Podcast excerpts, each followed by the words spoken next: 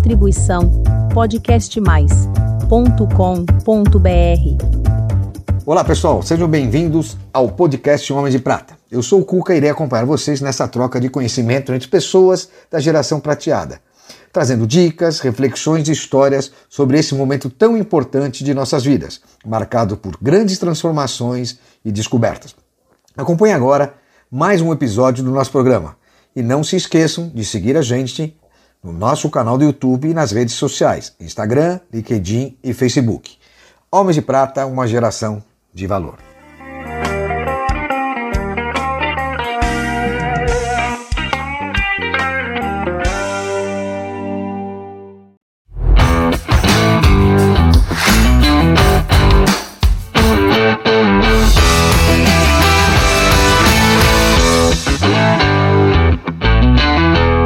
Queridos amigos homens de prata e mulheres de prata.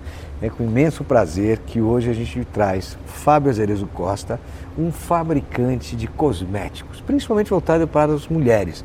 Mas a gente vai brigar muito com ele aqui porque também quero fazer linhas de produto para homem. Então ele veio contar um pouco da vida dele, como ele saiu do mundo como executivo, como executivo de marketing e veio para esse mundo dos cosméticos, principalmente através de plataformas muito legais que são os marketplaces no qual eu o conheci. Então, Fábio, muito bem-vindo aqui, cara, Obrigado, um prazer recebê-lo. É, vamos falar um pouquinho? Lógico. Eu prazer. quero falar um pouquinho. Quem é Fábio Azereiro Costa? Qual o seu propósito? Fábio é, é um apreciador do belo. Certo? O Fábio gosta da beleza e gosta da beleza independente do preço das coisas. O Fábio é uma pessoa que aprecia muito a questão do valor. E meu propósito é, é um propósito de vida simples eu quero ter uma vida longeva, uma vida longa. Oh, que bacana. Uma vida saudável e uma vida produtiva, não só para mim, para minha família, para a sociedade como um todo. Hoje você é casado? Sou casado, uma esposa maravilhosa, Cibele, 51 anos, uma geriatra brilhante. Que bacana. E um filho de 17 anos, terceiro ano colegial, agora já se preparando para prestar faculdade. Parabéns fala para a doutora Cibele que eu quero recebê-la aqui também. Com prazer. Legal. Me fala uma coisa, como é que foi essa transformação, esse momento que você deixou a vida de executivo para ser um empreendedor, principalmente no mercado muito competitivo que é para fabricar cosméticos? Você vem da área de marketing, né? E algumas outras áreas financeiras também. Como é que é isso? A transformação para mim ela foi prazerosa e ela foi simples. Porque para mim o empreender é uma atitude. Então eu já empreendia mesmo trabalhando para os outros. Eu já ah. empreendia mesmo estando em grandes empresas. Então a diferença foi que eu tive que assumir mais riscos. Porque agora as contas começam no, no início do mês. É, e o meu pescoço, ela começa no começo do ano. Exatamente. e o meu pescoço está cada vez mais em cima da mesa. É, então acho que essa é a principal diferença. Mas essa, essa transformação para mim foi bastante suave. E como é que foi a criação da Biocene? A Biocene ela, ela tem dois pilares no momento da criação, no momento do desenvolvimento dos primeiros produtos.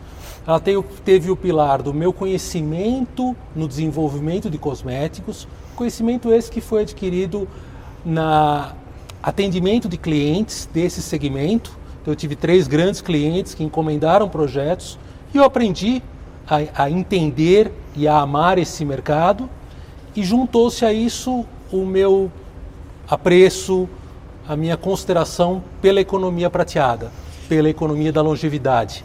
Então foi a junção desses dois, dois grandes pilares que levou à criação da Biocene, além claramente de enxergar uma oportunidade de negócio que não estava sendo atendida no Brasil por ninguém. Que bacana. Há quanto tempo você está com esse projeto? Há três anos. A Biocene ela teve um ano de desenvolvimento puro, de estudos, de, da parte técnica, e o produto já está no mercado há três anos. Que bacana. E você veio de que setor ultimamente? Na verdade, eu tive uma carreira bastante eclética. Eu comecei, eu fiz GV, administração, eu fui treinando do grupo Itaú, depois vários cargos na área de marketing da Samsung. Cheguei a ser diretor de marketing responsável pela América Latina. Depois dei uma guinada na carreira, fui para o mercado financeiro, uh, atender a parte de finanças corporativas. Que bacana. E aí, a partir daí é que cada vez mais a vontade de ter um negócio próprio, culminando aí nesse, nesse projeto. Que bacana. E hoje o teu público-alvo Específico qual que seria? O público-alvo da Biocene é o homem e a mulher de 50 mais. Tá. Na verdade, hoje a gente atende 40, até jovens usam nossos produtos. Mas se a gente pensar na persona do, Tá, da, da marca Biocene, um termo que está muito na moda, é, eu diria que é principalmente a mulher 50 mais. O homem, a gente ainda depende muito do esforço de, de, de pessoas como você que levam essa questão da beleza, da qualidade de vida, do homem se entender também como alguém que merece o cuidado. Que bacana. E, e agora, desculpa perguntar, Lógico. eu sei que eu não ia fazer merchandising, você pediu para não fazer assim que mas é, é que tipo de produto você faz? É creme? O que que é? Ho- Hoje a gente tem uma linha bastante enxuta porque a gente acredita que skincare, que o cuidado com a pele, não funciona se ele ficar na penteadeira, não funciona se ele ficar na bancada do banheiro. Então hoje nós temos uma linha de hidratação, fundamentalmente hidratação do corpo e do rosto, ah, uma linha de limpeza, sabonete líquido, água micelar, produtos para limpeza e uma linha para regenerar as linhas de expressão. Uma expressão que eu tenho pavor é a história do anti. A indústria da beleza ainda usa muito o anti-envelhecimento, o anti-rugas. Nós temos pavor disso. Na verdade, a, a opção para é- a, a opção para o envelhecimento é morrer cedo, certo? Então o que nós queremos é um, um envelhecimento 40, 50, 60, 90, saudável, belo, mas se aceitando. Bacana, eu vou chegar lá. e me fala uma coisa, agora existe muita preocupação com algumas condições que as empresas precisam se enquadrar. Como é que você se enquadra ou se tem algum processo pensando assim, em ESG? Como é que elas se posicionam? Olha só, eu acho que ESG tem que ir muito além da sigla. Acho que muitas empresas se classificam como tal, mas eh, eu pessoalmente e na Biocene nós procuramos fazer coisas práticas. Então, por exemplo, vamos dividir nas três letrinhas. Quando a gente fala no E, a nossa principal atitude de cada produto vendido, uma embalagem é reciclada. Ok. Isso é um compromisso nosso que acontece na prática. Lógico, não que nós coletemos as embalagens, mas nós temos um acordo com a empresa que faz todo esse processo de compensação.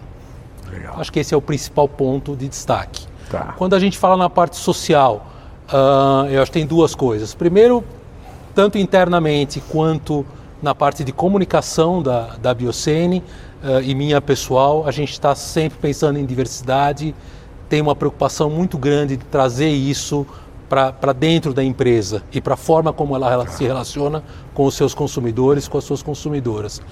E também temos uma preocupação muito grande, até pelo público que a gente conversa, com a questão do etarismo. Então é uma, uma bandeira nossa ah, o combate ah, ao preconceito contra o homem e a mulher de prata. Por legal. fim, falando em governança, lógico, nós somos uma empresa de pequeno porte comparado com as gigantes, com L'Oréal, com Natura, com grandes grupos, nós somos pequenos. Mas nós temos uma preocupação com governança corporativa, num relacionamento franco, num relacionamento transparente. Não só com os consumidores, um atraso de envio, um problema numa embalagem, mas também com os- todos os contrapartidos, com o fornecedor, com o funcionário. Todo mundo tem que estar conversando de uma forma clara, transparente, e é isso que a gente procura. Não precisa ser grande, né? Para ser correto. Tem né? que ser Fazer o- sério. É, isso é. E me diga uma coisa, quais as tendências e inovações de produtos que você está vendo por aí? Olha só, eh, o mercado de cosmético é um mercado bastante volátil. Eu acho que nos últimos anos a gente teve um, vários ganhos de produtividade que possibilitam hoje a fabricação eh, em escala de produtos de excelência com custos muito competitivos. Isso foram ganhos tecnológicos que aconteceram ao longo das últimas décadas, em especial aí a partir da virada do século. Quando você pensa em tendência, é algo que já está acontecendo, mas que vai continuar, é o digital. É o uso da, não só das mídias digitais, isso a presença hoje é obrigatória eh, de todas as empresas, eh, em especial do segmento de beleza, mas Principalmente com a idade, né? Mexe muito com a mas a conversa com o consumidor, com a consumidora, essa troca, esse pertencimento, praticamente uma comunidade, é isso que nós queremos. E pensando mais para o futuro, você está pensando em produtos cada vez mais individualizados, experimentação individualizada, realidade aumentada, é, experiência não só de de compra, de uso, cada vez mais feita quase que de encomenda. E o que te leva, qual a inspiração que você tem para fazer a criação dos produtos? Olha só, eu acho que inspiração, eu acho que tem duas grandes inspirações, que, que são inspirações sentimentais.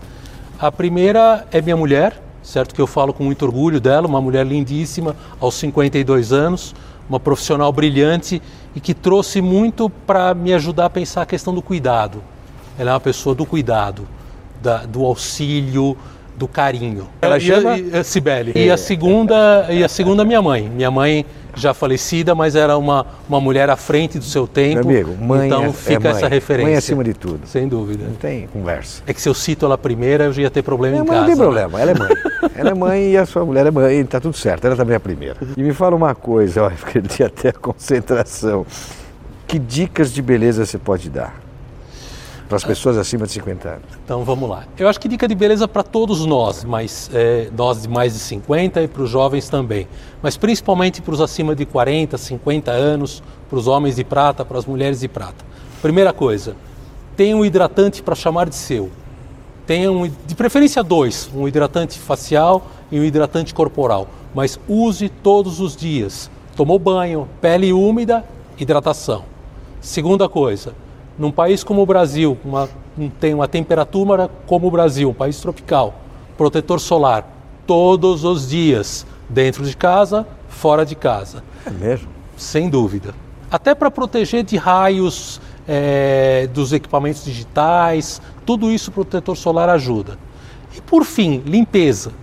Limpeza é a base do skincare, certo? Então, procure usar um sabonete de qualidade, um sabonete adequado para o corpo, para o rosto, eventualmente outros produtos, mas se preocupe em manter a pele limpa. Higiene. Higiene, porque senão você vai estar passando produtos, passando ativos em cima de uma pele suja. É, agora, continuando falando de beleza, você acha que tem uma diferença entre cuidados de homens e mulheres? Sem dúvida, eu acho que o- o- hoje tem, ainda existe muito a questão do homem usando os produtos da mulher, a gente ainda enxerga isso como uma realidade. Porém, as peles são diferentes. Por exemplo, a, a- a pele da mulher ela é 20% menos espessa que a do homem. Consequentemente, ela precisa de muito mais protetor solar, não que o homem não precise. Então, ponto número um. Outro ponto, aí vamos inverter a situação. A pele do homem ela é mais oleosa, consequentemente precisa de mais limpeza. Ó, que aula, hein? Ah, Tá vendo? e, e falando em especial aí para os seres humanos de prata, homens e mulheres, a questão do envelhecimento. A, a mulher ela perde colágeno de uma forma linear, certo?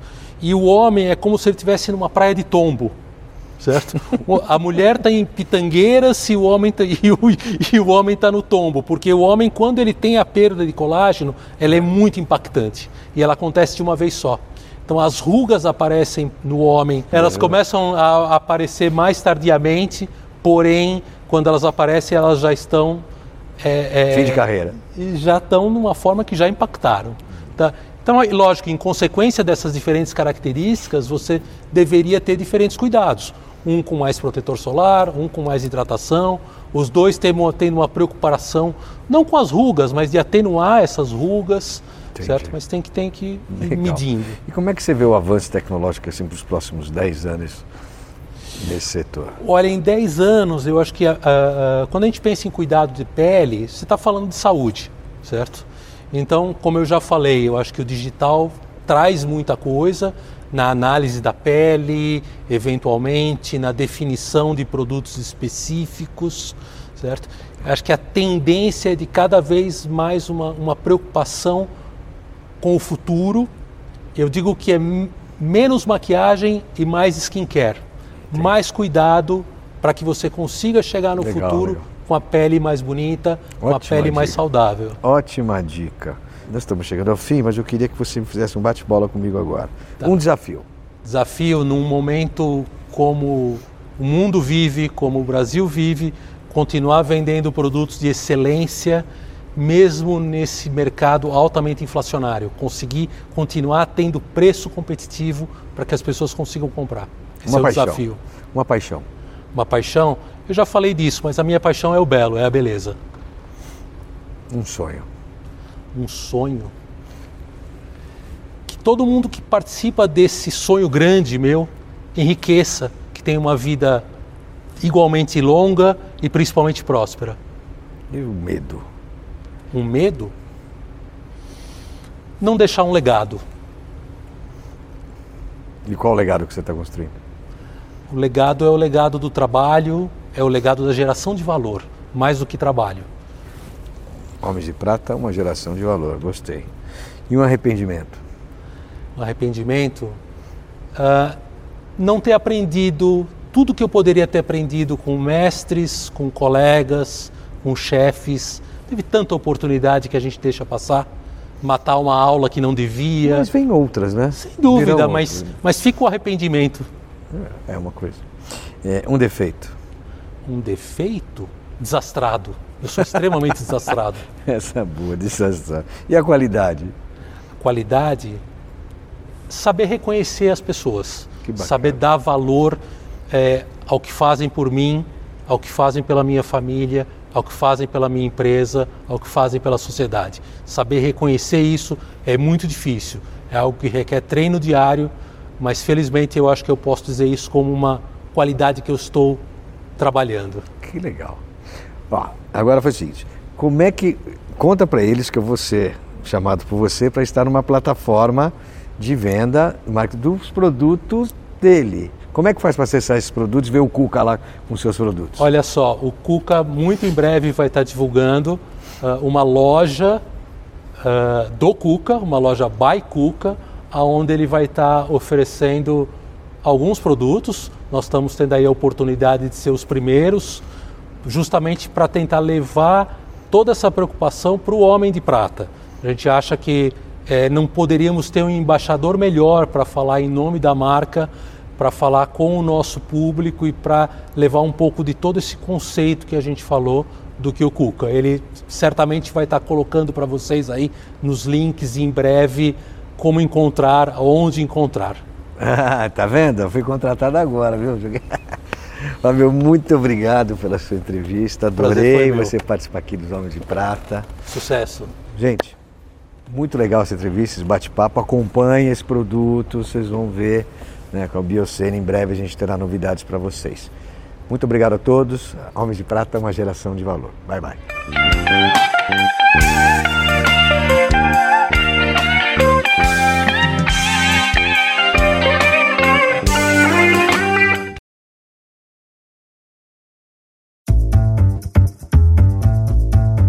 Distribuição podcast mais ponto com ponto br